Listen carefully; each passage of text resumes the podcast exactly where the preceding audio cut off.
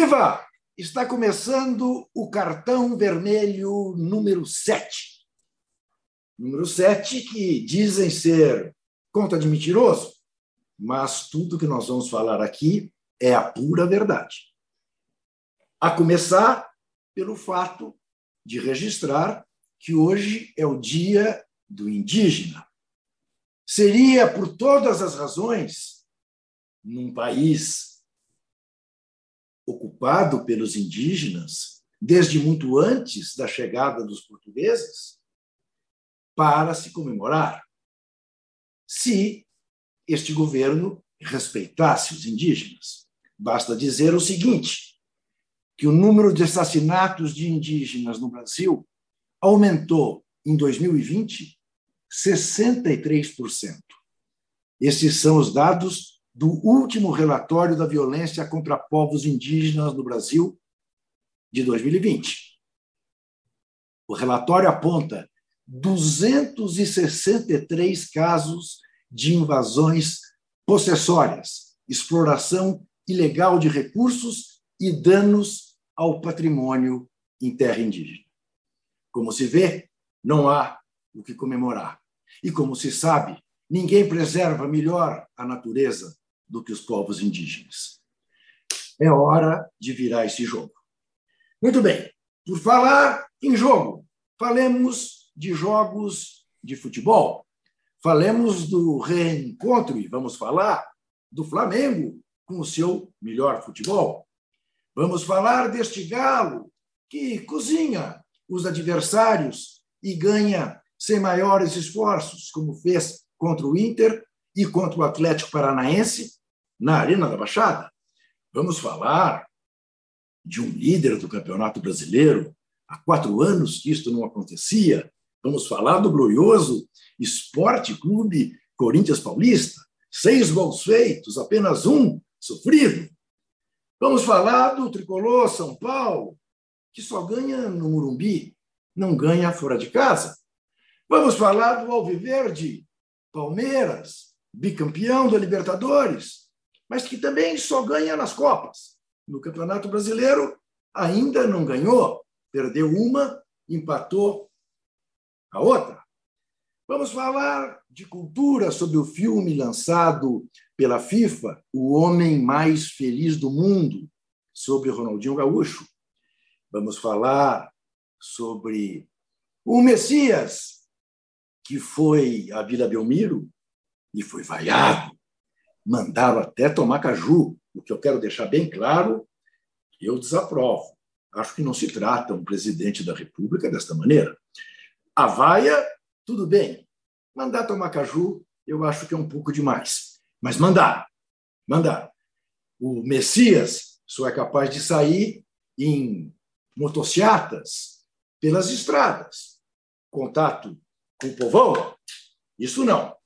Vamos falar também sobre a magnífica revelação, a importante revelação, o furo jornalístico que revelou os ministros do Superior Tribunal Militar admitindo torturas no Brasil durante o período da ditadura.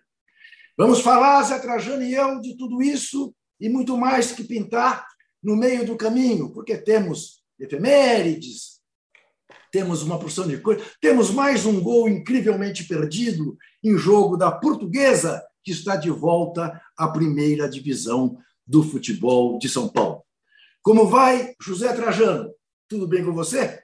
Tudo bem, Juca. Olá a todos e todas. Eu queria só fazer um registro, já que é o Dia do Indígena, da preocupação né, do território Chipaia. Lembra que a cacica Chipaia, a Juma, ficou, é, ela botou a boca no trombone e o governo, de uma certa forma, tomou providências prendendo os garimpeiros que estavam lá ameaçando, agredindo os indígenas chipaias. Pois bem, prenderam, mas foram soltos. Então os indígenas chipaias estão super preocupados porque esses garimpeiros podem voltar e vão continuar ameaçando, agredindo e com uma uma uma draga com uma, uma, uma lancha, não sei o que, que é, para extrair ouro, que é um negócio que custa 2 milhões de reais, veja você. Ô, Juca, além de tudo que você falou, você falou coisa para Chuchu, nós temos também 140 anos hoje de nascimento do GG. GG, para quem não sabe, é o grande Getúlio Vargas, né? né? lá de São Borja. E vamos falar também do livro né? do nosso querido amigo. Você tem com o livro aí do Lira Neto, são três livros, né? São três Isso. tomos. Olha Isso. que trabalho magnífico do Lira Neto, né? Eu tenho é dois um aqui grande... na mão, não, não consigo segurar os três, é é, que é um grande pesquisador, né? grande pesquisador Lira Neto. Então, vamos lembrar aqui. E vamos falar também. Você falou do Dia Mundial da Bicicleta? Não falei, falaremos quando for tratarmos de efemérides. Isso. Tem o Dia Mundial da Bicicleta, que vamos fazer uma conexão com o futebol, né, Juca? Porque tem claro. tudo a ver. Tem tudo a ver. Tudo a ver. Então vamos em frente.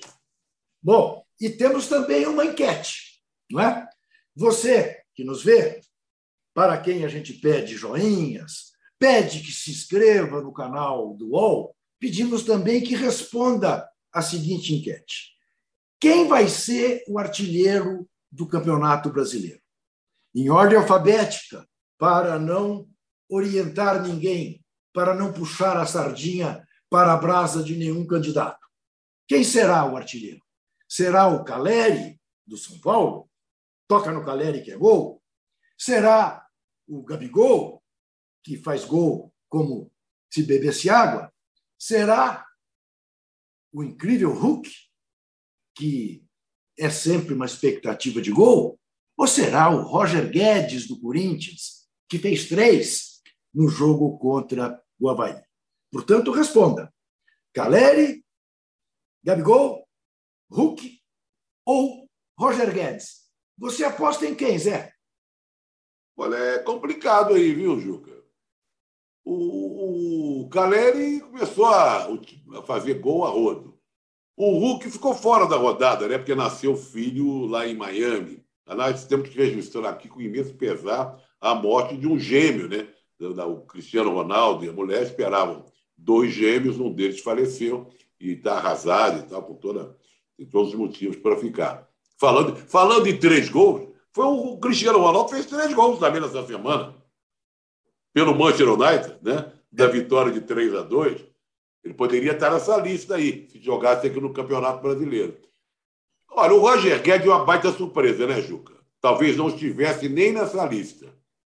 Porque jogava de centroavante, agora ficou mais pela esquerda e ali se encontra melhor. Artilheiro, artilheiro aí. Rapaz, eu acho que é o Gabigol. É, eu fico dividido entre o Gabigol e o Hulk. É, e explico pra, por que para você. Porque assim até já abordamos o nosso primeiro tema com mais profundidade. Porque eu posso estar enganado e não será a primeira vez nem a última. Mas depois do que eu vi o Flamengo fazer com o São Paulo no domingo, eu estou convencido, Zé, que o Flamengo está de volta. Que o bom futebol do Flamengo está de volta. Aliás, teremos a possibilidade de testar isso já amanhã à noite, né? Quando o Palmeiras, que não ganha no Brasileirão, se encontra com o Flamengo e aí é, vai pegar um Flamengo embalado, entusiasmado, com um Palmeiras. Ô Zé, será que o Palmeiras já virou o fio por causa do esforço que fez para jogar o Mundial? Não, Juca, é muito cedo para dizer isso ainda, né? Você comentou isso semana passada, se referindo, tomando por base o que aconteceu com São Paulo, lembra? Quando Sim. ganhou o Campeonato Paulista, aí isso. disse que jogou todos os trunfos, todas as fichas no Campeonato Paulista, carregou toda, todo o esforço no Paulista, e quando acabou o Campeonato Paulista, São Paulo desandou. Culminou até com a, de, a demissão do treinador. Né? Eu acho que ainda é cedo para falar isso viajou para Venezuela, voltou, papai e tal, pegou o Ceará no dia bom. Bom, e olha, e outra mesmo que perca do Flamengo, eu acho que a gente não pode afirmar isso ainda. Eu esperaria mais um, um pouco. Agora, eu estou numa enorme expectativa em relação a esse jogo. Né? Eu sei que é início de brasileiro, que não define nada, mas são dois dos três candidatos ao título. Temos que incluir aí um terceiro, que é o, é Galo Mineiro. Né? Então, a expectativa é enorme e tem uma característica que eu gostaria que você falasse, Gil. é um jogo de torcida única no Maracanã. Pois é, este é o preço que o Palmeiras vai pagar por ter feito esta mesma atitude no ano passado, no segundo turno do Brasileirão, né, de alegar riscos de violência, de embate entre torcidas, conseguiu uh, que o jogo Palmeiras e Flamengo tivesse apenas a torcida alviverde e agora recebeu de volta a maçã. Né? O que dá medida, né, Zé, da dificuldade da formação da tal liga de clubes. Eles não se entendem, eles não se entendem nem para permitir que torcedores dos dois times estejam no mesmo estádio ao mesmo tempo. E então essa liga vai ficando para as calendas, né? Desde que eu nasci que eu ouço falar dessa liga e já estou quase morrendo e nada da liga. Quer dizer, quase morrendo é mal dizer, porque ainda imagino ficar mais uns 30 anos por aqui. Agora, Uh, o Palmeiras, de fato, tem uma tabela complicada, né, Zé? Porque vai que não ganha do Flamengo amanhã. Sábado é o Corinthians, em Barueri. Quer dizer, não é no estádio do Palmeiras, porque tem show.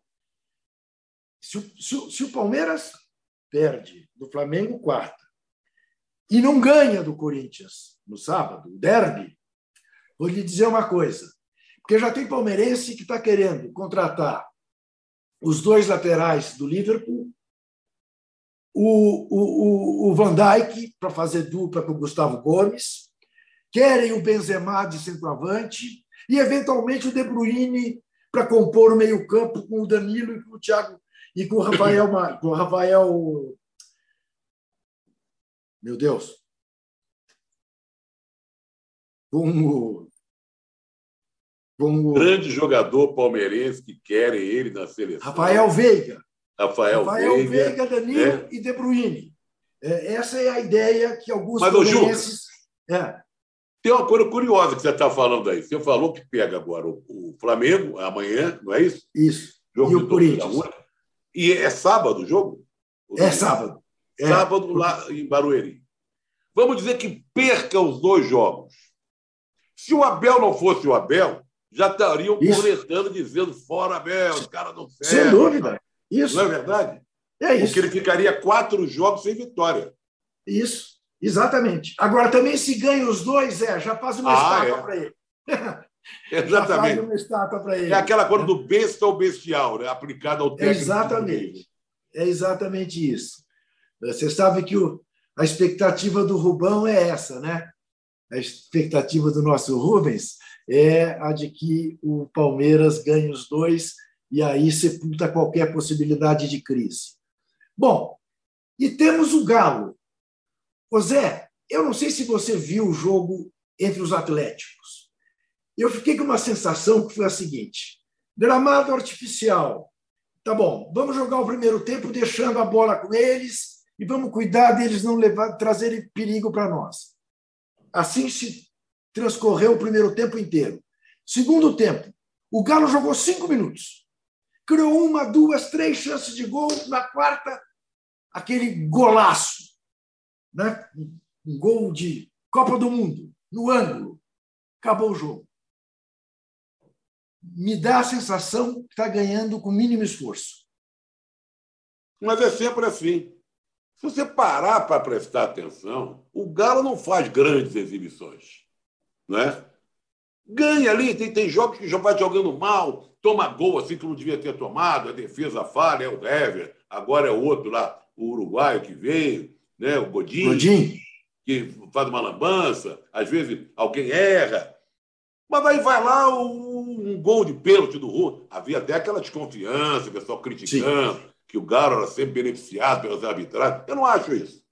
Agora, não empolga. É o time que vence, mas não empolga e é candidatíssimo ao título, porque tem elenco, Juca. Entra o Savarino, entra o, sei lá quem, o Sacha, o Keno está machucado, aí entra um garoto lá de não sei quanto. Tem elenco. Agora, para mim, a grande figura, a figuraça do Galo Mineiro do momento, não é Hulk, não é Keno, não é. Eu sou fã do goleiro, do Everson. Eu acho que é um goleiraço. Talvez seja o goleiro que melhor sai com os pés. É o técnico.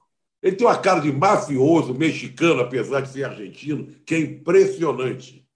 Né? E ele bota ele, ele, ele é gordinho, barrigudo, todo tatuado e tal. Ele é meio deselegante, mas ele gosta de botar assim, um lencinho aqui no bolso do paletó. É uma figuraça. Você sabe que eu achei que você fosse falar do Ademir. Eu gosto muito desse Não, jogador. dentro de campo o Ademir, é aquele que era do América. Esse, rapaz, esse menino vai longe. É um baita jogador. Agora, Zé, eu sei que não é exatamente o time do seu coração, mas é o time do Pedro, seu filho. Não sei como você deixou, mas enfim. O que explica o São Paulo caseiro? São Paulo que, quando sai do Morumbi, só dá vexame. É, é, é verdade. Mas, olha, é, o que eu falei para o Palmeiras, vou falar para o São Paulo. É cedo ainda, Juca. Eu acho que também é um time em formação. Eu acho que o Rogério não tem um time ainda. Como o Flamengo não tinha até anteontem, e talvez não tenha ainda. Né? Todo mundo está em busca de uma formação. No caso do, do São Paulo, o Rogério está tentando trabalhar com a meninada. E a meninada oscila muito. Tem dia que está bem um, o Sara está mais ou menos aqui, o Igor Gomes está não sei lá o quê, o Nestor foi bem hoje, o Léo falhou ali, o Wellington. Então, ele, vamos ver se ele encontra uma formação titular. Apesar, Juca, que nós temos que ver o seguinte: todos os times estão sofrendo muito. Eu mesmo, você acredita também, nós vivemos muito disso, do futebol, de acompanhar, eu tenho enorme dificuldade de acompanhar os campeonatos. É Copa do Brasil para cá, é Sul-Americana para lá, era pré-Libertadores, Libertadores, estadual acabou de acabar, é brasileiro. É difícil. E hoje em dia está difícil até acompanhar mesmo, porque você não sabe nem onde passam, passam mais os jogos. Né? Você vê, tem Copa do Brasil hoje, o Fluminense joga hoje, o América Mineiro joga hoje a Copa do Brasil. Então, eles estão se preservando muito. O caso do São Paulo tem um time meio titular, meio reserva. O Flamengo, o, o Paulo Souza também gosta de, de trocar. Palmeiras. Está meio confuso esse início. E com Copa do Brasil, Sul-Americana, Libertadores e Brasileiro, tudo ao mesmo tempo, é complicado. É, para você que está nos vendo e eventualmente tem a mesma dificuldade, vamos lembrar: às nove e meia da noite desta terça-feira, tem Fluminense e Vila Nova de Goiás no Maracanã. Tem também Remo e Cruzeiro, lá em Belém é. do Pará. Né? É a Copa do Brasil. E tem, logo que termine aqui o cartão vermelho, tem um jogaço para parar o mundo. Tem o jogo do Liverpool com o Manchester United. Por que um jogar? Bom, porque é um jogaço porque tem o Liverpool. Liverpool que está a um ponto do Manchester City e que hoje pode passar o Manchester City. Terá um jogo a mais, mas pode passar o Manchester City dois pontos. O jogo é em Liverpool. E o Manchester United está brigando cabeça a cabeça com o Arsenal e com o Chelsea pelo quarto lugar. Não, com o Tottenham. Com o Tottenham. Com o Tottenham. Com o Tottenham. Chelsea está um pouquinho acima. Mas o Chelsea bobear também cai nessa briga. Isso, isso. Está brigando com o Tottenham e com o Arsenal né, pelo quarto lugar. Então é um jogo extraordinário. E é o maior jogo da Inglaterra. É a maior rivalidade do Reino Unido. Liverpool e Manchester United. E há razões para isso. Né? O, o Manchester United é, é 20 vezes campeão inglês, o Liverpool é 19. O Manchester United tem 64 grandes troféus, o Liverpool tem 62. Eles brigam ali, cabeça a cabeça, pelas maiores glórias do futebol. Então é um jogo uh, realmente imperdível. Não, e tem uma coisa, né, Juca? O Liverpool ganhou do Manchester City agora no fim de semana. Sim. Pelo campeonato mais antigo do mundo, tem 150 anos, da Federation Cup, né? Exatamente. Dizer, eles jogaram pelo, pelo campeonato, né? 2 a 2 2 a 2 Aí veio esse jogo do fim de semana, o Liverpool eliminou o Manchester City, né? Sim. E agora o Liverpool pega o Manchester United. Eu estou torcendo, evidentemente, pelo Liverpool por causa do meu querido Arsenal. Né? E o, o Cristiano não joga, com certeza, abaladíssimo com a morte de um filho. Né? Exatamente. O, é bom registrar apenas que na vitória da Copa da Inglaterra, o Pep Guardiola poupou boa parte do Manchester City, que perdeu por 3 a 2 chegou a perder por 3 a 0 né? perdeu por levou um baile, acabou perdendo no fim por 3 a 2 mas enfim não jogaram o De Bruyne não jogou não jogaram é, grandes jogadores do Manchester City, porque para o Pep Guardiola a prioridade, evidentemente, é a Premier League. Mas eu falei que é um jogo imperdível, como imperdível foi, e você vai ver em seguida, logo depois de comentarmos mais uma façanha da portuguesa.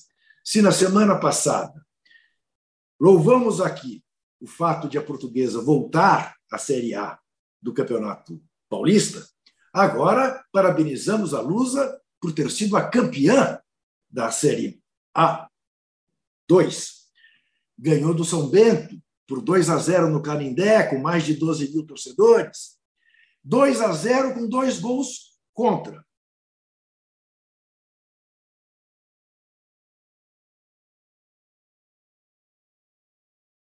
Olha aqui, Zé, primeira parcial da nossa enquete. Gabigol, 36% lidera. Hulk, com 32%, vem cabeça a cabeça. Quase sem diferença. Considerando Empate técnico. Empate técnico. Empate técnico, três pontos acima, três pontos abaixo. É, é. Depois o Caleri com 20% e o Roger Guedes com 12% das, dos votos dos nossos internautas. A gente volta em seguida. Até já.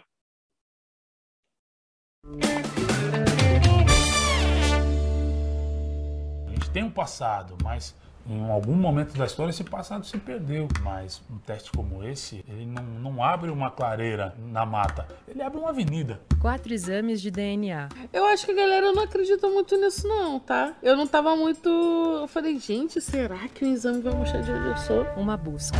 Quando chega um exame de DNA e me diz que eu sou 90% africana, a ciência está dizendo que ela é capaz. O passado se reconecta com o futuro. Como se fosse um, um desafio agora, falar, irmão, é o seguinte, você tem Nigéria e você tem sua avó. Dá um jeito para você ligar esses dois pontos. Tá aí.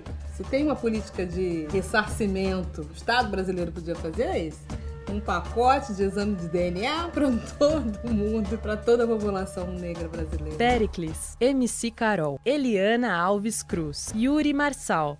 Origens. Quem não sabe de onde veio, não sabe para onde vai. Assista no YouTube de Movidoc.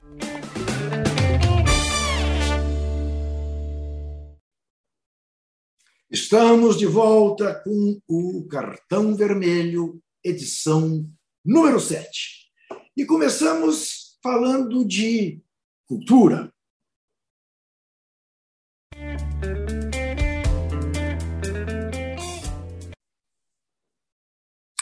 Está no site da FIFA. Você pode ver um documentário sobre a vida de Ronaldinho Gaúcho, o homem mais feliz do mundo. Eu vi, eu vi e gostei tem momentos maravilhosos do Ronaldinho dentro de campo. Estranho, e convido você que nos vê a também ver o documentário, estranho o título do documentário. E estranho por quê? Não que o Ronaldinho não seja um vitorioso no futebol, evidentemente é, ganhou todos os títulos possíveis, mas, ao terminar de assistir o documentário, tamanha é a dor que ele revela até hoje pela perda do pai, ainda menino, o pai que teve um ataque cardíaco dentro da piscina da casa deles e morreu afogado, porque quando foi atendido já não havia mais o que fazer. Ele revela uma tamanha saudade do pai que ele pouco conheceu. Uma tamanha dor por não ter convivido com o pai, que eu daria qualquer título a esse documentário, menos O Homem Mais Feliz do Mundo. O documentário passa também pela opção dele pela vida mundana, pela vida de popstar, né?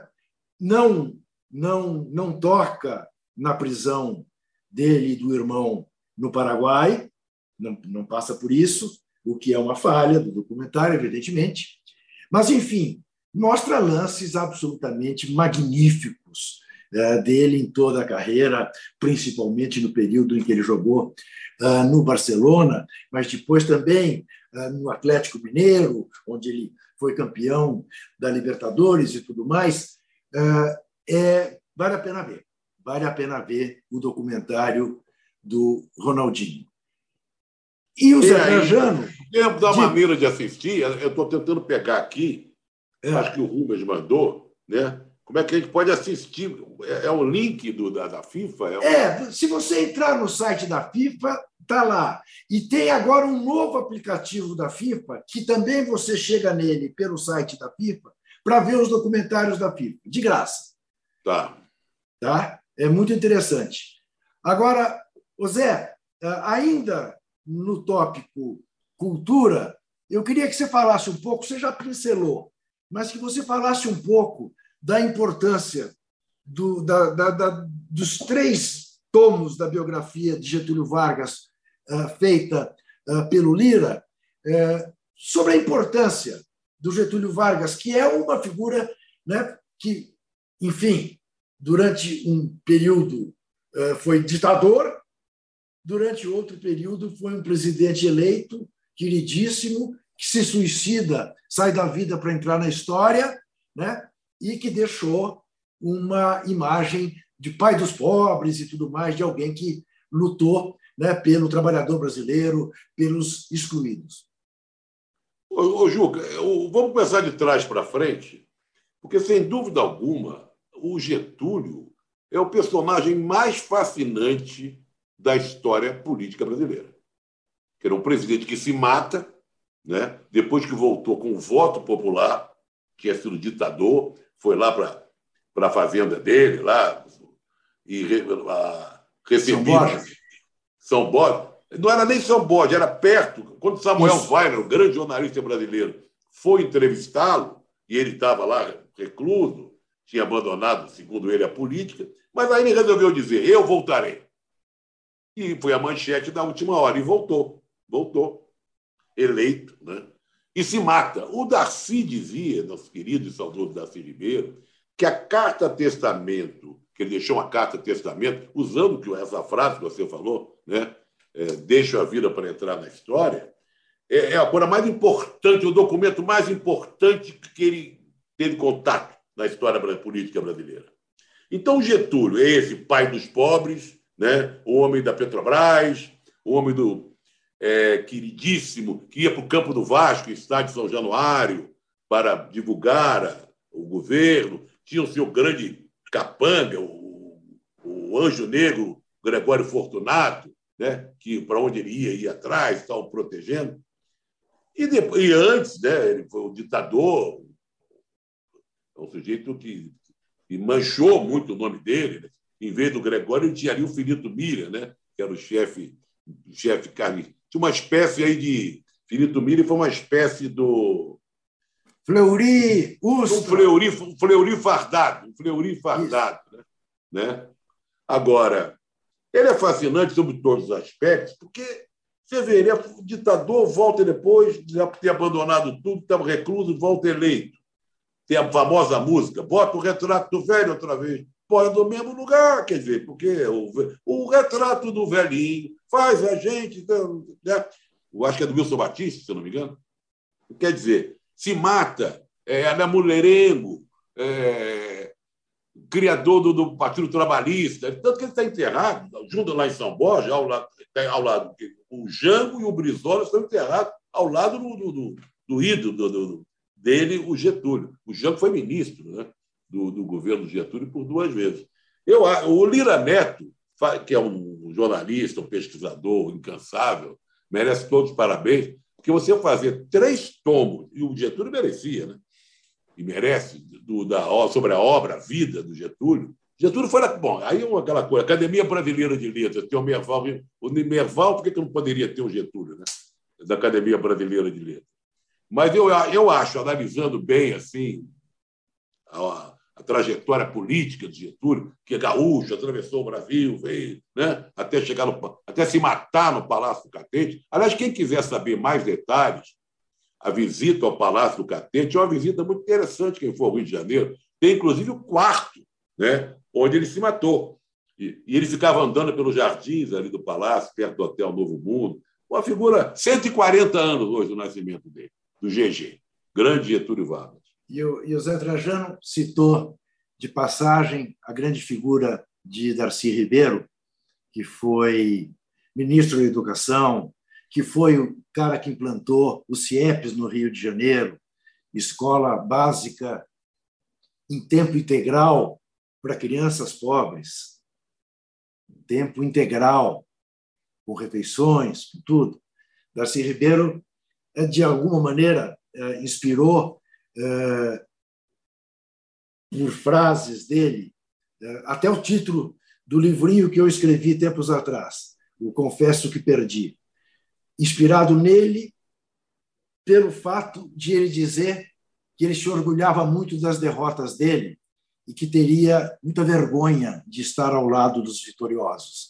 Foi um intelectual, um antropólogo de primeiríssima linha, um gênio da raça, uma figura que faz muitíssima falta uh, uh, hoje e sempre fará a figura de Darcy Ribeiro. Mas se você não conhece, procure conhecer, procure saber quem foi, ler as coisas que escreveu, o testemunho de Darcy Ribeiro. E quero mudar, sem mudar muito, mas para botar o olho nos tipos.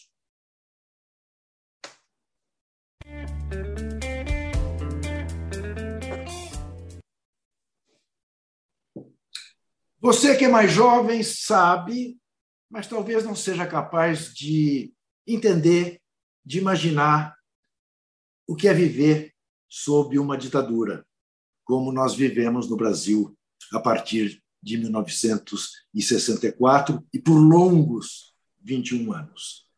Num tempo em que fazer oposição significava poder ser preso poder ser torturado e poder ser morto sob tortura. Isto aconteceu com mais de 400 brasileiros, entre mortos e desaparecidos. Mas é um assunto tabu. É um assunto que se fala pouco. A anistia ampla, geral e restrita, infelizmente, no Brasil, cometeu o equívoco de anistiar aqueles que, no Estado, cometeram violências. Há quem diga, é, mas anistiaram também os que pegarem arma, é verdade. Estes lutavam contra uma situação que quebrou a democracia no Brasil, que impediu que houvesse eleições em 1965, quando provavelmente Juscelino Kubitschek seria o eleito, longe de qualquer risco comunista. Então, esses foram anistiados pela sua luta. Quem estava a serviço do Estado não pode ser anistiado se torturou, se matou alguém indefeso, alguém preso. Não estou falando em combate, estou falando de pessoas que foram detidas pelo Estado da ditadura e foram torturadas e mortas. Muito bem, a jornalista Miriam Leitão, em sua coluna no Globo, revelou, fruto de um trabalho do historiador Carlos Fico. Fitas gravadas no Superior Tribunal Militar, em que ministros, todos eles militares, generais, almirantes, brigadeiros, reconhecem a existência da tortura, se referem à tortura, clamam por que não se torture pessoas indefesas. E isso, evidentemente, está causando uma, um grande barulho e o aparecimento de novos depoimentos. Ainda hoje mesmo, na primeira página do UOL, você vai encontrar um ex-delegado contando o que fez.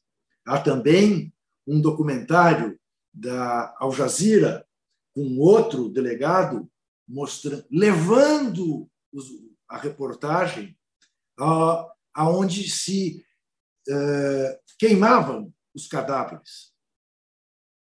Exatamente. Eram postos num forno para desaparecerem. E dão os nomes de alguns, de algumas das vítimas. Entre elas, Zé Trajano, não sei se você viu o documentário, a Ana Kucinski, irmã do nosso Bernardo Kucinski, brilhante eh, jornalista. É um documentário fortíssimo. Enfim, aplaudi a coluna de Miriam Leitão e aplaudi. Ela que foi, ela que foi torturada, né? ela que foi torturada, ah, tripudiada pelo Eduardo Bolsonaro, né? Quando ela revelou a tortura dela, dizendo que era um mimimi, né? Então ela está por causa disso, desse mimimi, que o Carlos Fico, o historiador, acabou passando para Miriam Leitão essas 10 mil fitas, 10 mil, não sei quantas horas, um trabalho magnífico né? É, dessas fitas, que revelam que lá no Supremo Tribunal Militar, no Superior, os, os militares sabiam de todos os tipos de tortura. Alguns até repudiavam a tortura, mas eram condescendentes com a tortura. Exatamente. Mira Leitão foi, aos 19 anos, grávida, foi posta nua numa cela com uma cobra, com uma sucuri. E Eduardo Bolsonaro fez graça, fez troça. Como fez troça também o general vice-presidente da República, Hamilton Mourão, mas sobre isso nós vamos falar no terceiro e derradeiro bloco deste cartão vermelho número 7. Até já.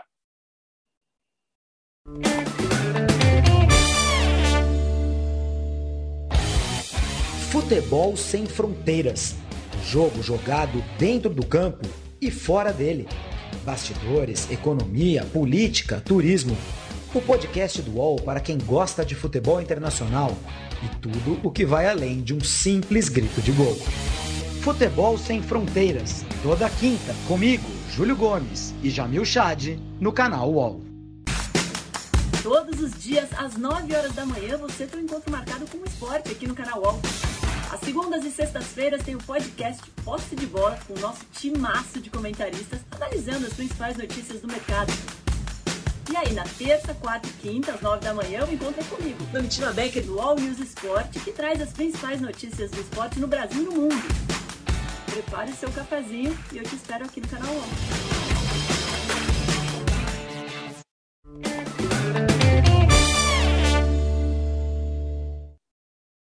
Estamos de volta para o terceiro e último bloco do cartão vermelho número 7. Dê seu joinha.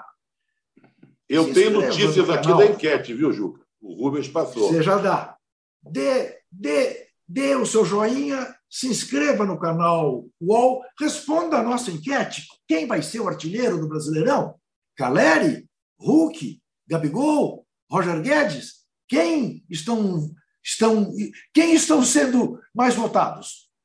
Olha, o Gabigol disparou 39%, o Hulk vem com 33%, a distância já foi menor, o Caleri 20% e o Roger Guedes desmiringuindo, porque o Roger com 9%. O Roger Guedes, na verdade, entrou meio por causa desse último jogo. Ele não tem uma característica de artilheiro como os outros. Né? Pois é, há certas coisas que a gente não deveria contar de bastidores, né?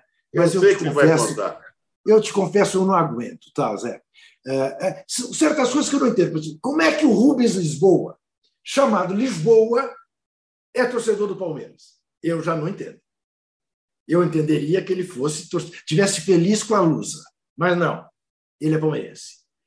Mas temos um Felipe, por sinal xará do meu filho mais moço, que é um corintiano inveterado. Quando eu propus a enquete, eu propus Caleri, Hulk e Gabigol.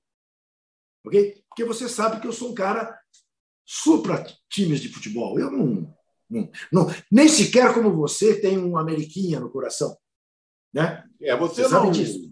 Não, não, eu gosto de. Eu nunca, ela, ela nunca soube por que time você torce. Você nunca revelou. Não, né? não. Sempre, né? Eu acho que você não torce para ninguém, talvez. Não, eu gosto de futebol, Zé.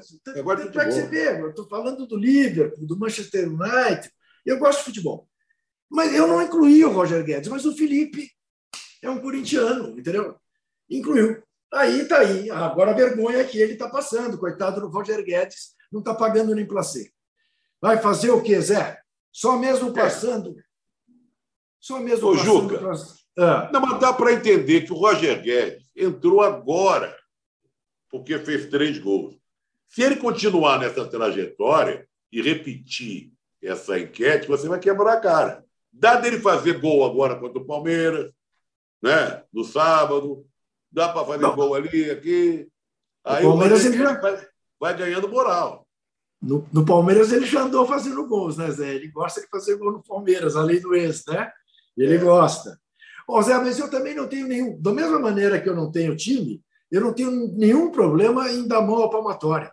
Farei uma homenagem ao Felipe aqui, caso uh, o Corinthians, o Roger Guedes comece a fazer gols. Mas, Mas eu vamos falar mesmo... de um outro artilheiro daqui a pouco. Sim. Já, já. Um artilheiro Sim. que foi artilheiro no Corinthians e no Flamengo. Exatamente. Mas, mas antes disso, você vai falar de tantas emoções. Roberto Carlos, né? Roberto. Eita. Roberto. rapaz, olha o Roberto Carlos, a foto que colocaram aí. Ele está fazendo 81 anos. Né? E eu, eu acho que tem umas seis décadas de sucesso, né? desde o tempo da Jovem Guarda, do Calembek, ele, o Erasmo e a Vanderleia. É um sucesso inacreditável até hoje. Né? Roberto, 81. É um jeito meio mais esquisito, recluso e tal, tem as manias dele, mas o sucesso permanece. Ele com aquele navio lá, com as velhinhas que vão ver, o especial da Globo, que sempre dá, dá ibope. Tem outra, um, repertório, a quantidade de sucessos dele junto com o Erasmo, as músicas, é um negócio incrível. Agora, a gente vê que os nossos ídolos estão ficando velhos, e nós também, né, Juca? Porque se você pegar os grandes nomes da música popular brasileira, está todo mundo ali quase batendo nos 80. Chico, Gil, Caetano, né, Erasmo, Milton Nascimento. Acho que o Martins já passou dos 80. E o, o Roberto passou, 81. Nos cabe aqui dar parabéns para o rei, né? Ele que começou a vida dele ali nas cercanias da minha Tijuca. O Erasmo era da Tijuca, Jorge Beijó. O, o, o Jorge fez 80 também. Então, parabéns, parabéns para o rei, com esses seus sucessos termináveis. Né? Torcedor do, torcedor do Vasco e do Palmeiras, não é isso? É, diz que é, mas não, é, não, não confesso que eu nunca liguei o Roberto ao futebol. Né? Eu sei que vai ter uma festividade sem parar. Eu entrei no Google, lá em Cachoeiro de Itapemirim, terra dele, e tem festival Roberto Carlos, show no teatro e não sei o quê. Né? Agora, é, você sabe que ele tinha um filho, ele tinha um filho adorável, o Dudu, era deficiente visual, corintianíssimo, uma figura doce, eu gostava tanto dele, morreu cedo, morreu não faz muito tempo, mas era um, um amor de, de, de cara, o Dudu. Enfim, fica aí, ficam aí os parabéns é, ao, registro. Ao rei, ao rei Roberto Carlos. Hoje também é dia da bicicleta. E é claro que bicicleta lembra futebol. É, aqui no Brasil, nós chamamos de bicicleta uma jogada que em outros países da América Latina é chamada de chilena, não é isso, Zé? É, na verdade, na verdade, é, é o dia, eu estava pesquisando, Dia Mundial da Bicicleta. Mas por quê, né? Não, ah, não é o Dia Mundial da Bicicleta. Ah, não? Houve um não é, é e não é. Sabe aquela coisa que é e não é? Houve Sim. um consenso entre o pessoal, o pessoal da bike, e a maioria, e se, se é, acharam que era esse dia. Graças ao sujeito bem maluco que tomou LSD, saiu andando de bicicleta na década de 40 e tal. Mas o dia oficial é em junho. Mas o pessoal, o pessoal da bike comemora mesmo hoje. Eu até guardo, separei aqui essa coisa que você falou da bicicleta, que tem a ver com futebol, porque a gente sempre fala do Leônidas, né? Falou em bicicleta, mistura com futebol, vem Leônidas da Silva, né? o Homem Borracha, o Diamante Negro, essa coisa toda. Mas há uma polêmica, polêmica não, dizem, a história registra, que a gol de bicicleta chilena, como você falou, foi realizada pela primeira vez em 1914 por um espanhol naturalizado chileno. O nome dele é Ramon, ou alguma coisa que é Urcaza, se não me engano. Aí o Leônidas, anos depois, na década de 30, 1932, ele jogava pelo Bom Sucesso primeiro. Num jogo bom sucesso e não sei quem, um time pequeno, o jogo foi 5 a 2 ele deu a primeira vez a mão na bicicleta. Aí ele fez depois pelo Flamengo, porque depois ele foi, para o Flamengo, já era o craque, o maior craque no futebol brasileiro, né? foi o artilheiro da Copa de 38. 38 ele jogou sem chuteira, mas não fez gol de bicicleta. Ele fez um jogo lá, uma derrota no Flamengo para o Vasco, em 39. Veio para São Paulo, de trem, lotou a Estação da Luz e tal, uma contratação badaladíssima, caríssima. E deu ao São Paulo, né, Juca? Vários títulos depois que chegou. Entre 42 e acho que uns cinco títulos, se não me engano. E pelo São Paulo ele fez duas vezes jogada de bicicleta. Uma é a mais conhecida dela. Tem até no Museu do São Paulo. Tinha, não sei, há muito tempo que eu não vou lá. É. Pendurado assim no teto, cai. Né? Eu não sei se nós temos essa imagem aí. É, essa foi de 1942, no jogo contra o Palmeiras. Olha, olha, olha aí ela, ela, a bicicleta. Né? Essa, Isso. E, e, ele fez depois, em 1948, no jogo 8 a 0 contra o Juventus da Moca. É o, a bicicleta que a gente. A, a, a bicicleta perfeita, Pelé fazia, né, Juca? Né? Agora, tem muita gente que a puxeta, que é, é uma mini bicicleta. É às vezes faz o gol, fala, foi gol foi de bicicleta ou não foi? Não, foi uma puxeta. puxou a bola com uma perna só. Você tem que estar com as duas pernas no ar. É? Exatamente, exatamente. exatamente. Mas é aquele movimento assim de pedalar. Né? De pedalar. Por... Exatamente, exatamente, exatamente. Então, quando a gente fala em bicicleta e liga com futebol, tem que associar o nome do diamante negro, do homem borracha, da Copa de 38. E só para que você tenha uma ideia, você que nos vê, a estreia de Leônidas da Silva no Pacaembu, num jogo São Paulo e Corinthians, levou 70 mil pessoas ao estádio. Muito é bem um lembrado. recorde que jamais será quebrado né? porque depois o Pacaembu voltou à sua capacidade normal, 38, 40 mil pessoas. 70 mil torcedores foram ver a estreia de Leônidas da Silva num jogo que deve ter sido sensacional, porque terminou 3 a 3 O São Paulo e Corinthians, 3 a 3 com Leônidas da Silva estreando. Mas hoje também é, como eu disse na abertura, e disse, infelizmente, sem razão, para comemorar.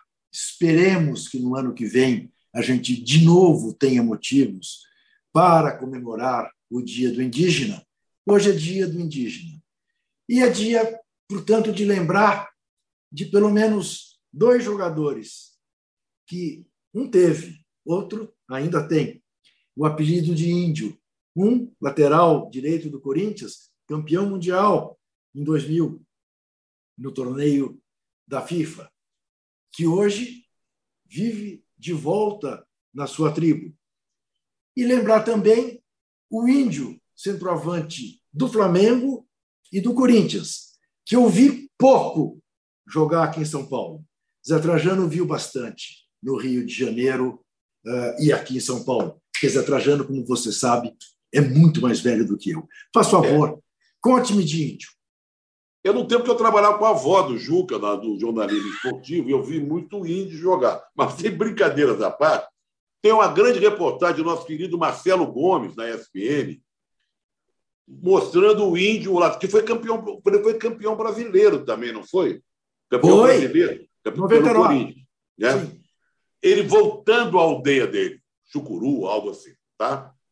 Esse centroavante que o Juca fala, que eu acompanhei, mas não acompanhei muito, ele é paraibano, ele começou no Bangu, jogou no Flamengo, foi artilheiro do Campeonato Carioca na época do tricampeonato do Flamengo, que jogava Joel, Rubens, Dr. Rubens, Evaristo, Benítez, Esquerdinha, Zagallo depois jogou um pouco ali. Uma época áurea de time dirigido pelo Fleitas Solis, que era um técnico paraguaio, né? o feiticeiro. E o, depois ele veio para o Corinthians. Ele veio para o Corinthians.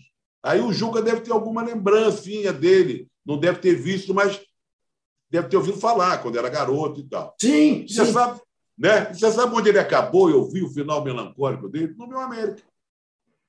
Eu vi ele já veterano, tentou ainda, era um ex-jogador em atividade, tentou um contrato rápido, mas já não dava mais, estava cansado, as pernas não aguentavam mais. Mas um, disputou a Copa de 54, viu, Juca? Ele foi para, para a Suíça em 54. Era um grande centroavante, aquele centroavante matador, fazedor de gol. Muito bem. Zé, para o grande finale deste nosso cartão vermelho número 7, voltemos a falar sobre política, política e futebol. Eis que o senhor Messias foi à Vila Belmiro no domingo de manhã assistir ao jogo Santos e Coritiba. Carrancudo, com ar fechado, parece que pressentia que aconteceria o que de fato aconteceu. Trabalhar ele não trabalha, ele vive em motocicletas, ele vive dando declarações de estapafúrdias, xingando a mãe de A ou de B, mas tomou uma vaia e um vá tomar naquele lugar grandioso na Vila Belmiro, não? Ele já tinha receio disso, porque a torcida jovem do Santos já tinha anunciado que não deixar ele entrar. Né? E ele entrou graças a essa diretoria que impede aqui os, os jornalistas do UOL de entrarem para trabalhar lá por causa do artigo escrito por você. Não é? Então, ele já, com certeza, a segurança, olha, o negócio aqui não está bom. E aconteceu exatamente isso. Não foi a torcida jovem. Foi, foram vários torcedores ali embaixo nas cadeiras, não tem nada a ver com torcida jovem, que repudiaram a presença do capitão Corona lá na Vila Belmiro. Né? E ele gosta muito de andar de jet ski na praia e tal, mas ele na vila ele não se cria muito, não. Foi vaiado, foi xingado. E também tem que acabar com essa, essa, essa puxação de saco de sair por aí colocando camisa de times para tentar agradar tudo quanto é torcida, ninguém cai mais nessa, entendeu? Pelo contrário, as pessoas estão até repudiando. Não vista a camisa do manto sagrado no meu time. Por favor, saia, vai longe. Então, aconteceu isso lá, lá na vila. Eu, eu acho que o Ameriquinha não corre esse risco, Zé. Não, ele vestiu ele... já. Ele já vestiu. Não! Ele pôs uma camisa vermelha ou ele pôs a branca? Já tem tempo, já tem tempo, já tem tempo. Eu repudiei, mas alguém deve ter dito, é vermelho, ele não põe mais. Ah, ainda bem. Porque vermelho, você sabe, é uma cor perigosíssima. Aliás, é, é, é. é a cor já, do nosso. Olha o cartão vermelho hoje. Para quem é, Ju? Do nosso programa. Olha, Zé. Zé Trajano. Barbada, podia... barbada.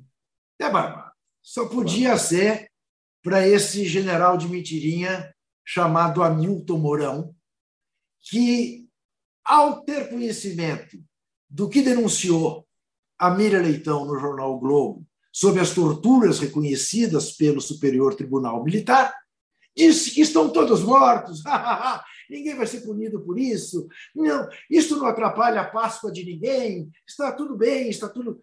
Quer dizer, tripudiou sobre uma história terrível que envergonha a nacionalidade e que, evidentemente, há de envergonhar o exército brasileiro, há de envergonhar as forças armadas do país, aqueles militares honrados, humanistas, que, obviamente, não podem concordar em que alguém, sob a proteção do Estado, sofra maus tratos, seja torturado e seja morto.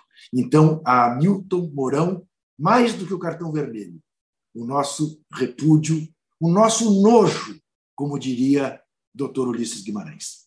Duas coisas sobre ele agora, no encerramento. Primeiro, esse riso sarcástico dele provocou uma bela carta do nosso companheiro, amigo Jamil Chad, que escreveu uma carta que lavou a nossa alma, endereçada a ele.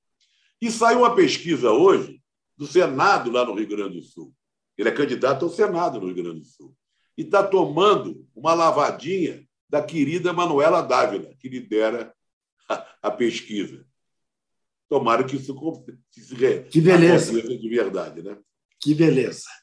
Muito bem. Olha aqui. Então, João Herbert Almeida Santos, de Genebra, na Suíça, quatro horas à frente. Deve ser amigo do Jamil Chad. É possível. Manda um grande abraço para essa dupla que eu acompanho desde o cartão vermelho. Saudades do Tabelinha. Muito bem. Tabelinha era um programa que eu fazia com o Vitor Birner no UOL. Assim que o UOL surgiu. Como terminou a nossa enquete? Gabigol, 39%. Hulk, 32%. Caleri, 21%. Roger Guedes, 8%. Esse Caiu foi... mais o Roger Guedes no final. É, Roger Guedes, Roger Guedes surpreenderá a todos atropelando pela, pelo acostamento.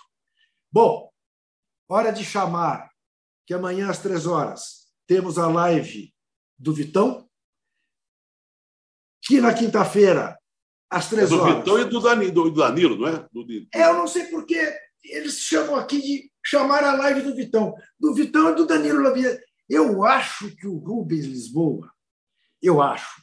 Não gosta do Danilo. Uma fofoca. Não gosta do Danilo Lavieri, porque o Danilo é muito crítico em relação ao Palmeiras. Entendeu? Tá uh, embora cubra o Palmeiras com competência há muito tempo. Muito bem. Live do Mauro César, na quinta-feira, 9 horas da manhã. Aliás, 3 horas da tarde e 9 horas da manhã da sexta. O posse de bola. E tem Zé Trajano também, no correr da semana amanhã de manhã, né, com, com a nossa Domitila, o All Sport. Na quinta-feira tem a coluna semanal, que nascer só para assinante, mas na sexta abre para todo mundo. Aliás, quero agradecer os parabéns que eu recebi pela última coluna, quando eu falo do goleiro que meu pai Seu pai. para o América, mas que era um frangueiro de mão cheia. Muito bom, Zé. Então é isso. E nós voltamos na terça-feira que vem, dia de Corinthians e Boca Juniors em Itaquera. Só isso. Só isso. Dios, Dios, Dios mil. Até! O cartão vermelho tem apresentação de Juca Kifuri e José Trajano, produção de Rubens Lisboa, coordenação de Carolina Escobar e Fabrício Venâncio, direção de Felipe Virgili, Antoine Morel, gerente-geral de Move, Murilo Garavelo, diretor de conteúdo do UOL, e você pode ouvir este e outros podcasts em uol.com.br barra podcasts. Uol.